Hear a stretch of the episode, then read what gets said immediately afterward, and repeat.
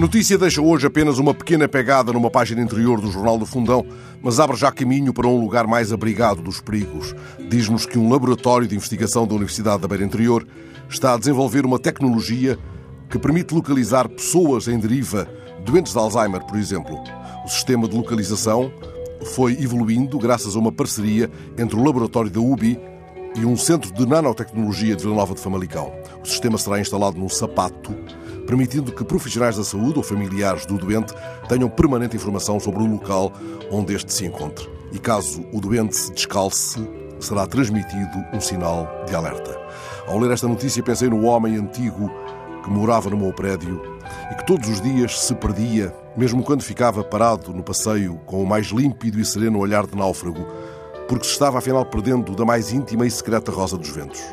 Certa vez, à porta de casa, dirigiu-se-me com uma delicadeza aflita: Ó vizinho, diga-me cá, onde é que eu moro?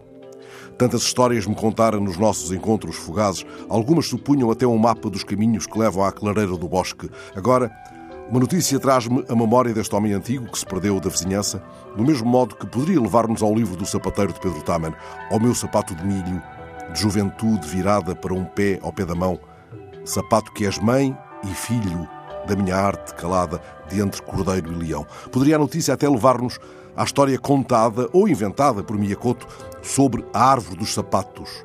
É a história de uma tribo que vivia no sul da África. Nessa tribo ninguém usava sapatos. Não eram necessários, a areia era muito macia, mas quando alguém da tribo precisava de ir à cidade, tudo se complicava, até que o mais velho dos velhos da tribo criou uma espécie de loja de aluguer de sapatos. Todos os dias ele sentava-se à sombra de uma árvore e nos ramos da árvore pendurava os mais diversos tipos de sapato. Miyakoto conta que quem levasse os sapatos da árvore teria de pagar um aluguer. O pagamento era sabido ao fim do dia, terminado o trabalho, depois de todos terem tomado banho no rio, juntavam-se e aqueles que tivessem usado os sapatos da árvore contavam com todos os pormenores por onde é que cada sapato tinha andado.